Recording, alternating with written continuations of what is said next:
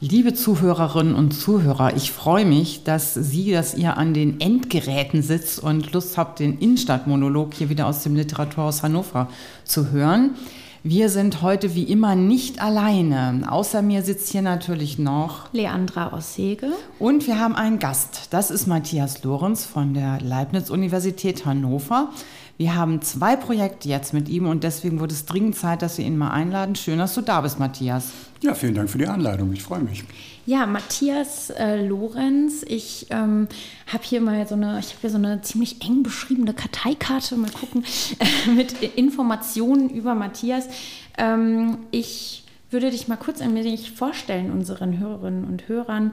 Ähm, Matthias Lorenz hat seit 2020 den Lehrstuhl für neuere deutsche Literaturwissenschaft und Komparatistik an der Leibniz-Uni hier in Hannover inne. Und ähm, das freut uns natürlich sehr, denn das ermöglicht uns die Zusammenarbeit eben in ähm, diversen Projekten, über die wir gleich noch sprechen werden. Ähm, davor hat Matthias Lorenz einige Stationen unter anderem in Bern zuletzt und in Bielefeld, in Dortmund und in Greifswald habe ich mir aufgeschrieben, ähm, hinter sich gebracht und ist 2018 auch zum Extraordinary Professor an der Stellenbosch University in Südafrika ernannt worden.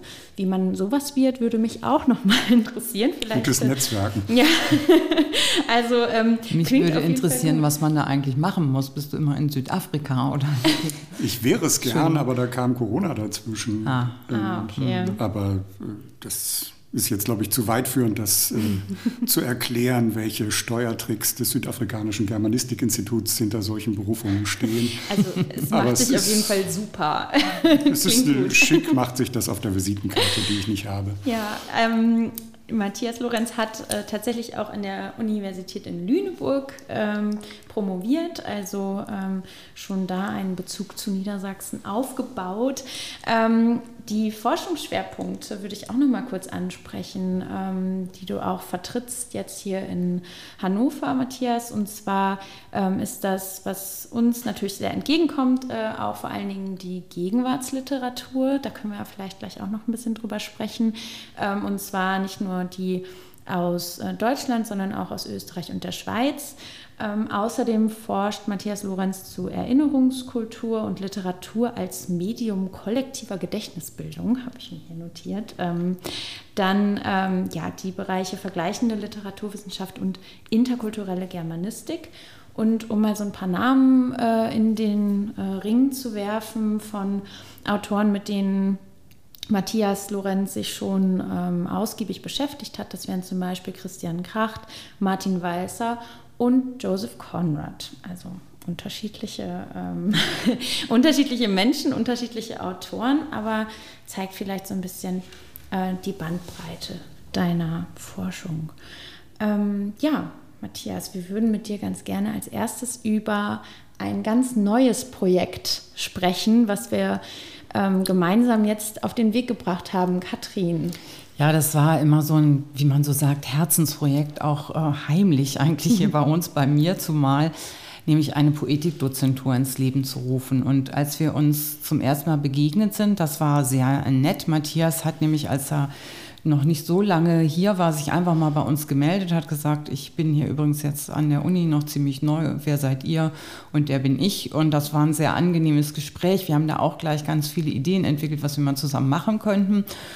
Da fiel auch das Stichwort Poetikdozentur. Auch da kam dann erstmal die Pandemie dazwischen. Aber jetzt sind wir soweit und haben ähm, das ganz neu aufgestellt. Und die erste Dozentin, die wir einladen konnten, die zugesagt hat, ist Lina Gorelik. Aber diese Poetikdozentur hat einen ganz bestimmten Schwerpunkt. Es geht um neue deutsche Literatur.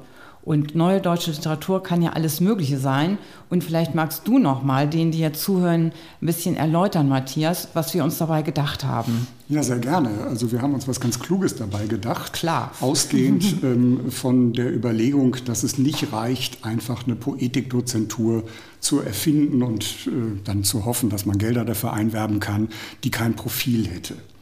Das mag es auch an anderen Orten schon geben, wo das tradiert ist, aber das fand ich jetzt nicht so furchtbar interessant, auch für unsere Uni, denn eine Poetikdozentur zwischen Literaturhaus und Leibniz-Universität soll ja immer auch was bringen für unsere Studierenden, die eben auch in Kontakt mit echten Autoren mal live kommen sollen und Autorinnen. Und ähm, Insofern stand im Raum, was geben wir der ganzen Sache für ein Profil? Gibt es eine bestimmte Agenda, die man damit vielleicht auch verfolgen könnte? Und diese neue deutsche Literatur ist natürlich einerseits äh, klar erkennbar angelehnt äh, an die neuen Texte, an mein Fachgebiet, die neuere deutsche Literatur, aber wir meinen das durchaus auch im Sinne des Schlagworts der neuen Deutschen, was man vielleicht noch schöner eigentlich fassen kann mit einem Wort oder einer Phrase von Jan Plamper, einem Historiker, der äh, vor wenigen Jahren ein Buch geschrieben hat, Das neue Wir. Untertitel Warum Migration dazugehört, eine andere Geschichte der Deutschen. Und diese andere Geschichte der Deutschen, vielleicht auch diese andere Literaturgeschichte und literarische Gegenwart der Deutschen, die wollen wir mit dieser Poetikdozentur sichtbar machen. Also dieses neue Wir vermeidet eben auch zu sagen, es gibt neue Deutsche, die als Migrantinnen dazugekommen sind, die wir jetzt in der deutschen Sprache vielleicht begrüßen. Das wäre dieses ältere Konzept vielleicht des Chamisso-Preises, der inzwischen ja auch eingestellt worden ist. Uns geht es wirklich beim neuen Wir darum, dass es eine neue Gesellschaft der vielen gibt in Deutschland, ähm, die wir vielleicht auch auf dem Feld der Literatur, die ja durchaus noch so als Germanistik sehr nationalphilologisch gedacht ist, auch anerkennen wollen. Hm, das ist so ein Stichwort für mich nochmal vom, um vom Literaturhaus her zu sagen, was man ja manchmal ähm, vielleicht das ist, also wir sitzen keineswegs in dem äh, oft besprochenen Elfenbeinturm. Im Gegenteil, wir machen ja ganz konkrete Kulturveranstaltungsarbeit. Aber ich habe manchmal schon so ein bisschen das Gefühl, durch diese Vielfalt, die uns geboten wird, durch die vielen Gäste, die kommen, die Autorinnen, Autoren, auch andere, die beitragen, auch die, die moderieren. Und ähm, da ist man so ein bisschen verwöhnt. Also für uns ist eigentlich selbstverständlich dieses neue Wir. Da gehören ganz viele dazu, da gehören auch viele Themen dazu. Und ähm, das ist schön, dass wir das geschafft haben, das zu fassen in diesem Begriff und dass wir da auch gemeinsam hinschauen in diese Richtung. Das ist ja gar nicht so selbstverständlich. Für uns ist es das, behaupte ich mal. Ich hoffe, dass sich das auch in unserem Programm vermittelt. Aber für ähm, so eine Kooperation und so etwas ähm, öffentlich zu machen und ähm, das festzuschreiben in einer Poetikdozentur ist was Neues. Ja. Das ist also auch für uns auch ganz toll, finde ich. Und wir haben ja auch schon ähm, gehört, äh, du hast es vorhin erwähnt, Katrin, die erste Poetikdozentin wird Lena Gorelik sein. Ähm, wir hatten ähm, neulich auch schon eine kleine Pressekonferenz zu diesem Projekt. Da war Lena Gorelik leider nur zugeschaltet, weil sie sich in Quarantäne begeben musste. Ähm, aber da hat sie auch noch mal sehr deutlich gemacht, ähm, dass sie dieses, Kon also was sie an diesem Konzept eigentlich auch so schätzt und äh, warum das für sie dementsprechend auch ähm, ein besonderer, ja, eine besondere Auszeichnung, aber auch ein besonderes Anliegen war, jetzt diese Dozentur anzunehmen.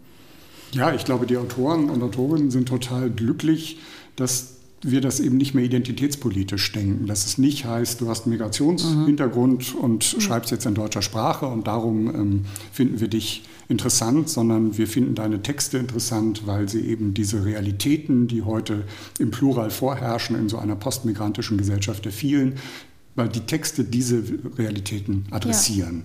Ja. Ne? Und da äh, hat sie, glaube ich, auch ähm, uns mitgegeben als InitiatorInnen dieses Preises, dieser Poetikdozentur, dass sie auch im Gespräch mit anderen Autorkolleginnen, ähm, Autorinnen ähm, äh, das Feedback bekommen hat auf diese neue Poetikdezentur, endlich mal kein ethnisierter Preis, mhm. sondern einer, wo wir uns wiederfinden, aber gewertschätzt sehen als die, die wir sein wollen, nämlich einfach SchriftstellerInnen deutscher Sprache. Genau, und sie hat ja auch gesagt, dass, ähm, dass die Literatur inzwischen da auch schon als Kunstform ähm, viel weiter ist, sozusagen. Und dass es jetzt eigentlich schon fast ein bisschen spät kommt, eben äh, unsere Poetikdozentur mit diesem äh, Schwerpunkt.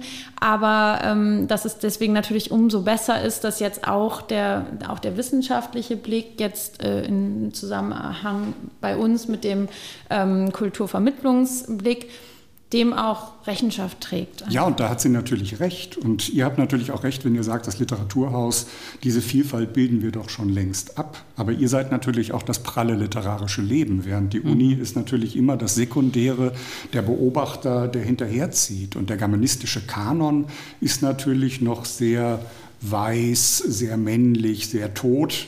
Ähm, und äh, wir wollen ja unsere Wissenschaft auch überhaupt nicht aufgeben. Da gibt es ja Traditionsbestände, die es auch zu pflegen und weiter auch Schätze, die es zu heben gibt. Aber gleichzeitig, glaube ich, ist es gut, eben auch zu öffnen, denn die Realität, die ihr hier im prallen literarischen Betrieb sozusagen äh, lebt und erlebt, ähm, die erleben wir natürlich in unserer äh, Studierendenschaft genauso. Also die Studierenden, die heutzutage ja mit ganz überwiegendem Anteil mal das deutsche Lehramt anstreben, die sind ja längst ähm, Mitglieder dieser postmigrantischen Gesellschaft der vielen, die sind überwiegend weiblich.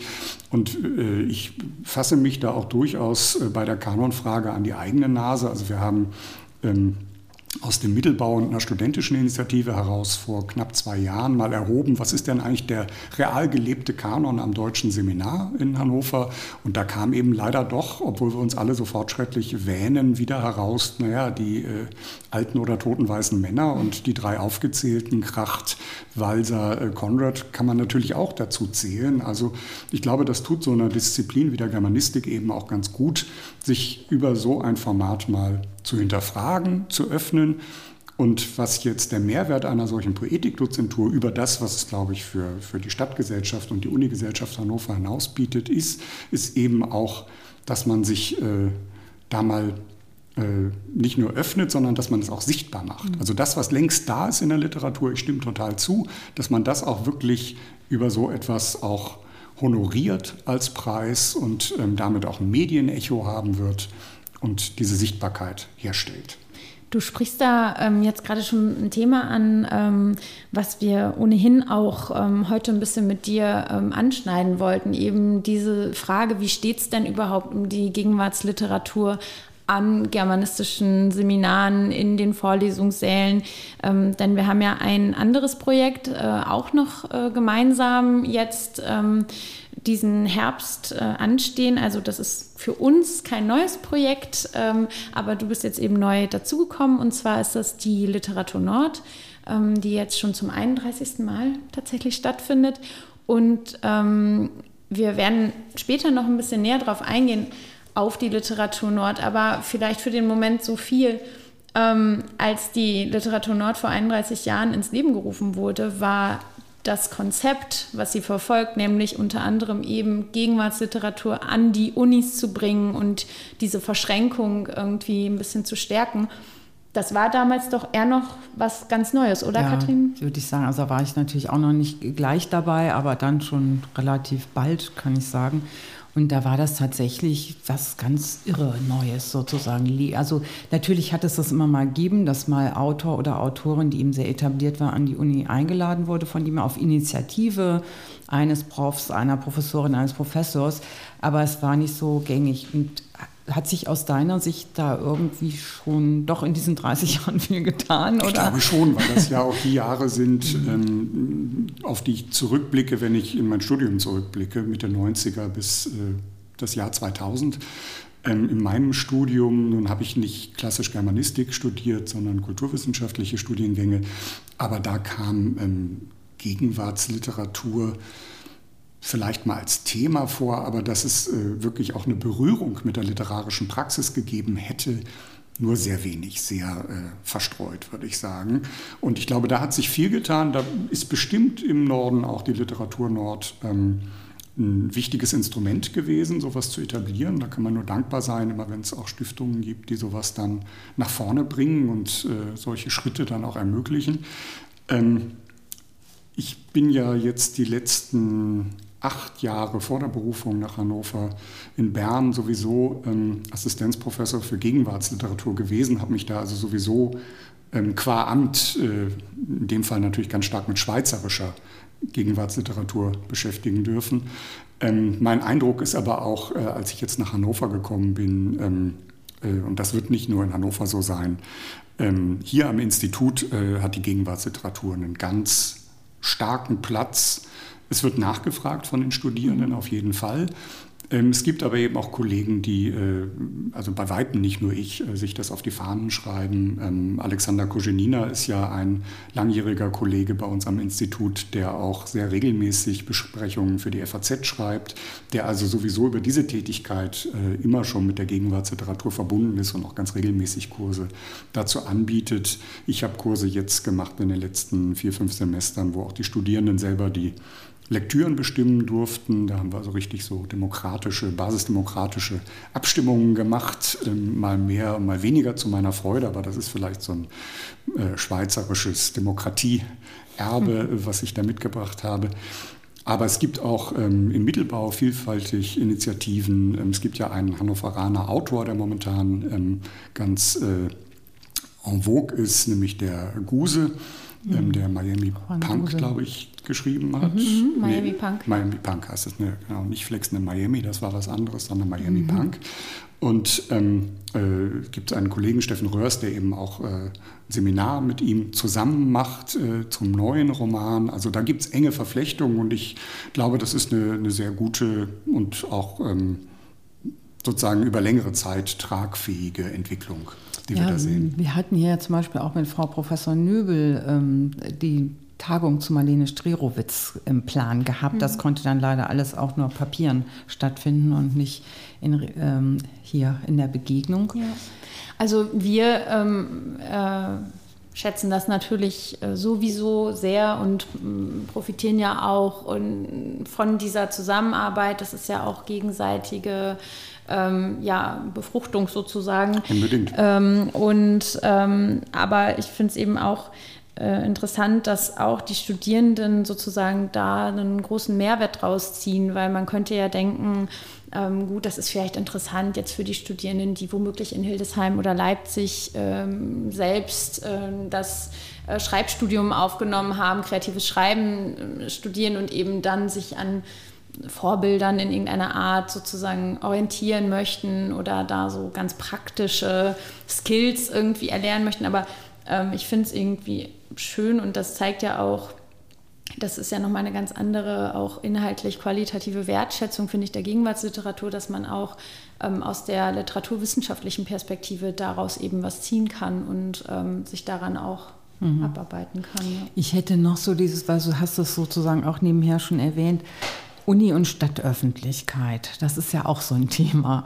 Ähm, wir, mir ist ja bewusst, dass wir im Literaturhaus auch einen gewissen Ausschnitt nur von durch das Publikum zu uns kommt oder einen gewissen Ausschnitt von Menschen nur der Stadtöffentlichkeit erreichen. Trotzdem ist es ja auch Teil durchaus, ich hänge das immer hoch, der Demokratie, dass es verschiedene Kulturangebote gibt. Wir sind ja auch ein freier Träger, ein Verein.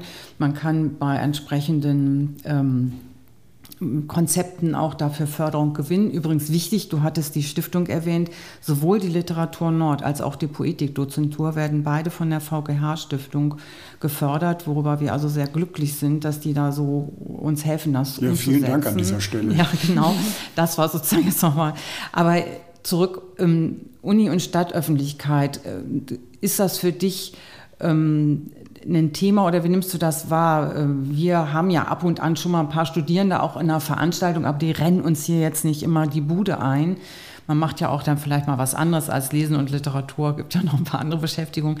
Aber ist das was, wo du zum Beispiel sagst, in, war das in Bern anders oder wie empfindest du da Hannover auch speziell oder gibt es da gar keine so? Mm, Bern ist also. natürlich formal tatsächlich eine Landes-, also im Sinne von Staatshauptstadt und nicht nur in Anführungsstrichen eine Landeshauptstadt, auch wenn Hannover wahrscheinlich größer ist als Bern. ähm, in Bern war das schon sehr stark, diese Verbindung von Stadtöffentlichkeit und äh, Universität, wobei man zugestehen muss, auch da haben wir oft die Erfahrung gemacht, dass man dann eine Uni-Veranstaltung äh, fürs breite Publikum anbietet und die Uni liegt da also auch wirklich ganz zentral in tollen Gebäuden mitten in der Stadt. Und dann kam aber sozusagen die Generation der Silberrücken und die Studis haben sich mhm. so in den letzten drei Reihen verkrümelt eines Hörsaals. Ähm, ich habe fast das Gefühl, wenn wir jetzt hier schon unsere Kooperationen gemacht haben, auch mit, der, äh, mit dem Forschungskolloquium äh, zu Positionen Stimme des Opfers, das war ja direkt nach meinem Antritt hier, wo wir einzelne ähm, Seminarsitzungen mit Gastvortragenden bei euch im Literaturhaus sogar unter Corona-Bedingungen gemacht haben, dass es durchaus von Studierenden auch angenommen wird. Ähm, und ich finde auch, dass die Uni da jetzt auch nicht im Elfenbeinturm sitzt. Mhm. Ich habe das Gefühl, dass alle meine KollegInnen äh, immer auch ansprechbar sind, äh, irgendwo Gastvorträge in der Stadtgesellschaft zu halten, wo das gewünscht ist oder sich engagieren. Ähm, auch aus der Anglistik oder der Romanistik erlebe ich das genauso. Insofern, ich glaube, das ist gar nicht so übel verzahnt und vielleicht braucht es ab und an mal einen Impuls, ein neues mhm. Format oder auch mal eine Pflichtveranstaltung, die man mhm. dann einfach mal ins Literaturhaus legt, ähm, um den Studis das auch klar zu machen. Und ich erlebe zumindest gerade bei unseren Studierenden aus dem Masterstudiengang NDL, das ist ja hier so ein bisschen die, die Creme de la Creme äh, unseres Germanistik. Ähm, äh, Instituts, ähm, also natürlich sind alle Studierenden toll, aber das sind jetzt sozusagen die Großen, die sich besonders auch nochmal abseits des Lehramtes für das Thema Literatur engagieren. Und da erlebe ich eigentlich eine sehr große Nachfrage und Bereitschaft, ähm, nach Lesungen und Vortragsveranstaltungen da auch hinzugehen und sich da einzubringen. Und wir haben es jetzt ja auch erlebt mit der Poetikdozentur, die wir jetzt gerade aufs Gleis gebracht haben, dass die Studierenden des Master NDL sich da eben auch aktiv in die Gestaltung dieser Poetikdozentur ähm, einbringen wollen. Mhm. Also ich bin da ganz zuversichtlich und sehe das positiv. Toll, also ich das glaube, das wir gerne. Ja, genau. Ich glaube, das liegt auch ein bisschen daran, ich plaudere mal aus dem Nähkästchen, mache mir immer gerne, wenn eigentlich keiner zuhört. Ich nehme das natürlich mit Stadt und, nee, nicht natürlich, sondern ich nehme das mit Stadt und Land manchmal so wahr aus einer Perspektive, weil wir ja auch von beiden gefördert werden. Heute zum Beispiel, wir nehmen das ja immer vorher auf, wovor es denn darf ich ähm, abends beim Nikolaus-Born-Preis die kleine Laudatio auf die Debütpreisträgerin Jade Jasmin Önder halten. Du wirst dann auch dabei sein, Matthias.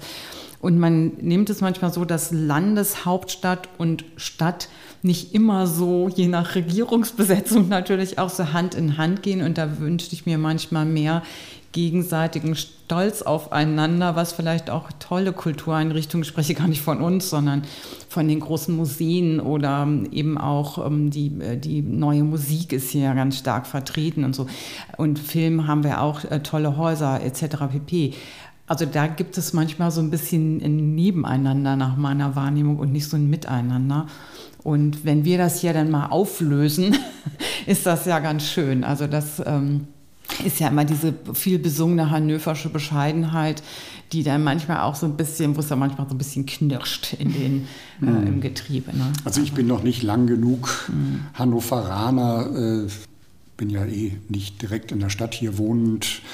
Ähm, als dass ich das jetzt beurteilen könnte, wie das miteinander verzahnt ist. Aber generell sind das ja Dinge, auf die wir dann nur bedingt Einfluss haben, mhm. weil das am Ende ein bisschen mit dem Geschick oder Ungeschick der jeweiligen Landesregierung zu tun hat, für mein Empfinden. Das habe ich auch in Bern so empfunden, wo ich ja nun ein bisschen was länger war.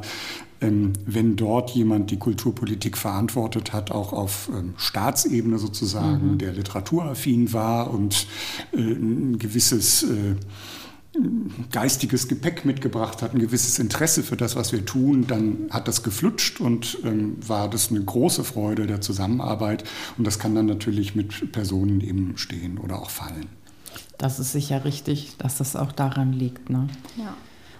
Ja, Matthias, dann schon mal vielen lieben Dank, dass du hier warst, dass du uns Rede und Antwort gestanden hast. Und äh, damit das Gespräch jetzt hier nicht so abrupt äh, endet, haben wir uns eine äh, schöne Ausklangsfrage ähm, überlegt. Ähm, auch wenn der Sommer sich jetzt so ganz äh, langsam aber sehr sicher dem Ende zuneigt. Auch du warst ja sicherlich im Urlaub diesen Sommer und wir haben uns gefragt, was liest denn jemand, der sich beruflich so viel mit Literatur und vor allem auch mit Gegenwartsliteratur beschäftigt wie du im Urlaub? Oder liest du womöglich dann gar nicht, weil du sagst, ich kann nicht mehr, ich mache jetzt Doch, Pause. ich lese auf jeden Fall äh, und genieße dann selbstbestimmt lesen zu können, weil ich sonst natürlich das Jahr über fast nur Dinge lese, die immer mit dem Blick auf die Verwertung in den Lehrveranstaltungen gelesen werden oder die mir über Literaturjurys vorgelegt werden. Ähm, und dann äh, bin ich immer froh, wenn ich im Urlaub auch mal einfach was zum Vergnügen, auch was Saftiges lesen kann. Und ein Autor, den ich da in den letzten Jahren für mich entdeckt habe, der vielleicht nicht ganz zu Unrecht auch so ein bisschen unter Trivialitätsverdacht steht und den ich trotzdem gerne lese, das ist Steffen Kopetzky. Mhm. Ähm, ich habe den kennengelernt ähm, über diesen Riesenroman Risiko, den ich wirklich unglaublich gut gelungen finde. Und dann habe ich mir danach dieses Buch äh, gegeben über die Schlacht im Hürtgenwald. Das ist schon nicht mehr ganz so gut, aber trotzdem spannend. Und jetzt habe ich im Urlaub Monschau gelesen, mhm. was ja spannend ist, weil das meines Wissens vor der Pandemie geschrieben ja, hat. Und es ja eigentlich eine pandemische Lage, äh, was ist es, ein Pockenausbruch, glaube ich, in äh, den 60er Jahren, ähm, da in seinem Heimatländle, da äh, im Hürtgenwald äh, beschreibt und das natürlich viele Fragen von Quarantäne, von Schutzmaßnahmen, ähm, von dem Abwägen verschiedener Interessen in der Pandemie und so weiter schon handelt, aber das auf einer historischen Bühne verhandelt. Es ist auch eine Liebesgeschichte, die nicht ganz frei von Kitsch ist, aber ähm, ich habe das gern gelesen, sowas unterhält mich dann in der, im bretonischen Sommer. Der sehr heiß war dieses Jahr. Ja, tolle Empfehlung doch auch nochmal. Monschau von Steffen Kopetzky. Ja, also vielen Dank auch dafür, Matthias. Und ja, ich habe äh, zu danken. wir sehen uns äh, hier ganz bald, so viel ist sicher. Also bei den Literatur Nordlesungen, die Matthias nämlich allesamt moderieren wird. Und äh, auch am 30.11. beim Auftakt zur Poetikdozentur mit Lena Gorelik. Vielen Dank, Matthias. Ich Bis bald. Drauf. Ja, und während Matthias Lorenz in der brütenden Hitze der Bretagne ähm, Steffen Kofetzky gelesen hat, äh, lag ich am Strand auf Sardinien, wo es auch sehr heiß war, ähm, und habe den neuen Roman von Daniela Dröscher verschlungen, muss man schon sagen, sodass am Ende der Lektüre noch auf einmal ganz viel Urlaub übrig war. Ähm, Lügen über meine Mutter. Und wie es der Zufall will, ist das auch das erste Buch, mit dem wir uns äh, unter anderem im Oktober beschäftigen und was euch sonst noch so erwartet. Das erzählt euch jetzt Katrin. Ja, liebe Leandra, da hast du natürlich recht. Schön, wenn Lustlektüre und äh, Musslektüre zusammenfallen. Das ist bei uns natürlich eigentlich immer der Fall, aber im Urlaub hat man doch ein bisschen mehr Muße dafür. Und Daniela Dröscher macht gleich den Auftakt bei uns Anfang Oktober zusammen mit Elisabeth Lechner. Das ist nämlich einer unserer Resonanzentermine. Da geht es um widerspenstige Körper und das von dir schon erwähnte Buch steht ja nun auch zu Recht, wie wir finden, auf der Absolut. Spiegel Bestsellerliste und auf der Longlist zum Deutschen Buchpreis. Also Daniela Dröscher und Elisabeth Lechner sind zu Gast gleich am 6.10. Und dann folgt Roswitha Quadflick, eine Autorin, die schon länger nicht mehr bei uns zu Gast war, die aber doch schon viele Jahre auch schreibt. Vielen sagt der Name natürlich auch deswegen etwas, was sie aus, weil sie aus der berühmten Schauspieler Familie Quadflick stammt und ich habe sie vor einiger Zeit noch in einer der letzten Folgen vom Tatortreiniger auch gesehen, wo sie einmal durchs Bild lief. Das war total nett. Also ich schätze Roswitha Quadflick auch persönlich sehr. Ich denke, das geht vielen so. Sie hat das Buch Ihr wart doch meine Feinde. Da geht es um eine, die Biografie einer Stasi-Mitarbeiterin und auch noch zu erwähnen, viele kennen Roswitha noch auch aus der Zeit, als sie die Ramin-Presse betrieben hat. Sie ist ja eine hoch angesehene Grafikerin und Künstlerin auch und vielen ist sie noch vertraut von ihrem Exemplar. Ähm, die unendliche Geschichte, das hat sie nämlich damals in der Erstausgabe illustriert. Dann kommen wir zu Andrei Kurkov. Wir hoffen natürlich, dass er kommen kann. Wie ihr wisst, er ist ein ukrainischer Autor. Er ist ähm, vor Jahren mal bei uns zu Gast gewesen, was wunderbar war, ein wunderbarer Abend. Er spricht nämlich auch noch sehr gut Deutsch, also es ist sehr leicht, dann mit ihm ins Gespräch zu kommen.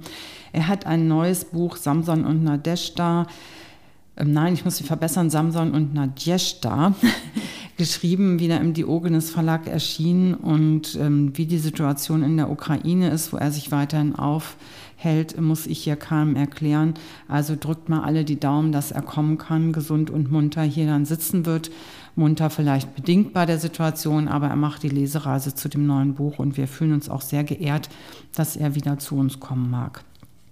Ein Autor, wo ich immer darauf warte, dass er nun endlich mal den Büchnerpreis kriegt oder einen anderen überragenden ähm, überregionalen Preis, ist Norbert Gstrein.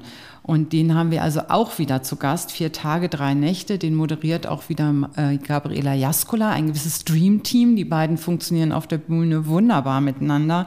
Also auch das auf keinen Fall verpassen. Und dann geht es auch gleich zu unserer Empfehlung, die wir immer zusammen mit Martina Sullner und Jutta Ringers treffen. Und da haben wir eine Autorin mit ihrem zweiten Roman. Der erste, der Debütroman, war auch ein Bestseller, Stefanie vor Schulte.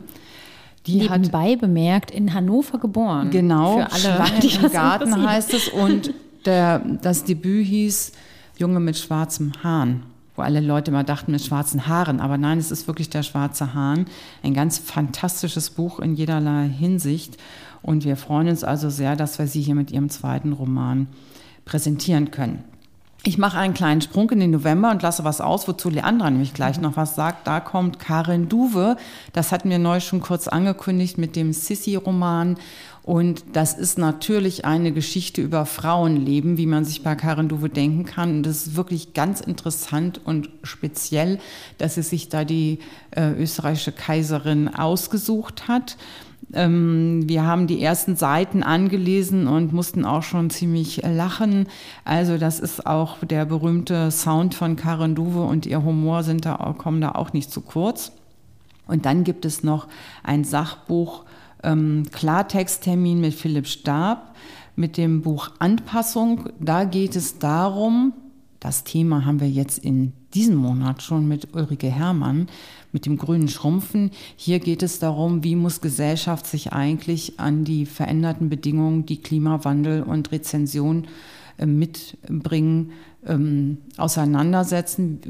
Müssen wir angepasster werden, nicht in dem Sinne von gehorsamer, sondern in dem Sinne von, dass wir aufhören, so über unsere Verhältnisse zu leben. Also auch ein ganz spannendes Thema. Und dann geht es auch schon zur Buchlust. Dazu sage ich aber gleich noch was. Jetzt ist erst noch mal Leandra dran. Ja, wir haben nämlich ja gerade ähm, was übersprungen, wie Katrin schon angedeutet hat, und zwar den Auftakt der diesjährigen Literatur Nord am 3.11. mit Helene Bukowski. Wir dachten nämlich, wir ähm, nutzten die Gelegenheit jetzt im Podcast auch mal für diejenigen, denen die Literatur Nord vielleicht noch nicht so vertraut ist, das Projekt ein bisschen näher zu ähm, ja, beleuchten oder euch mal ein bisschen vorzustellen. Denn die Literatur Nord geht jetzt in den 31. Durchgang. Das ist also ein Traditionsprojekt, ähm, das uns äh, ja inzwischen sehr ans Herz gewachsen ist, oder mit dem wir auch sehr verwachsen und verbunden sind ähm, als Standort. Denn äh, die Literatur Nord wird von insgesamt sieben Städten mitgetragen, äh, die in Niedersachsen liegen, in Schleswig-Holstein, in Mecklenburg-Vorpommern und äh, die Stadt bzw. das Bundesland Bremen ist auch dabei. Ähm, sieben Städte und fünf AutorInnen sind es in diesem Jahr, die ausgewählt wurden von der Jury der Literatur Nord. Und diese Jury setzt sich eben zusammen aus den Beteiligten der sieben Städte. Diese Beteiligten wiederum, das sind Kulturhäuser, also Literaturhäuser oder Büros, so wie wir eines sind. Ähm, dann die Unis ähm, oder beziehungsweise Hochschulen. Dafür haben wir stellvertretend gerade hier in Hannover Matthias Lorenz gehört. Und eben auch die Buchhandlung. Die, ähm, es ist aus jeder Stadt auch eine Buchhandlung dabei. Und diese drei Institutionen sozusagen pro Stadt tragen das ähm, Projekt mit und entsenden jeweils jemanden in die Jury. Diese Konstellation, wie wir das vorhin schon gesagt haben, ist äh, tatsächlich einzigartig, dass eben Forschung, Lehre, der Buchhandel und die Kulturvermittlung da so in, äh, zusammenarbeiten. Und diese fünf AutorInnen, die in diesem Jahr auf Reise gehen werden, sind eben Helene Bukowski, und Andreas Schäfer, die noch im November bei uns lesen werden. Dann geht es weiter im Dezember mit Senturan Varataraja. Im Januar dann kommt Steffen Mensching zu uns nach Hannover und im Februar, Anfang Februar, Fatma Aydemir. Und jeder von diesen fünf AutorInnen reist eben en bloc, also direkt äh, im Anschluss aneinander in diese sieben Städte. Also jeder macht wirklich eine Woche lang so eine kleine Lesetour durch den Norden. Und am 3.11. geht es eben los mit Helene Bukowski, eine junge Autorin, das kann man so sagen. Sie ist ein Jahr jünger als ich, 1993 mhm. geboren. Ich kann sagen, Leandra ist noch jung. und ähm, sie kommt zu uns mit ihrem zweiten Buch, ähm, Die Kriegerin heißt es.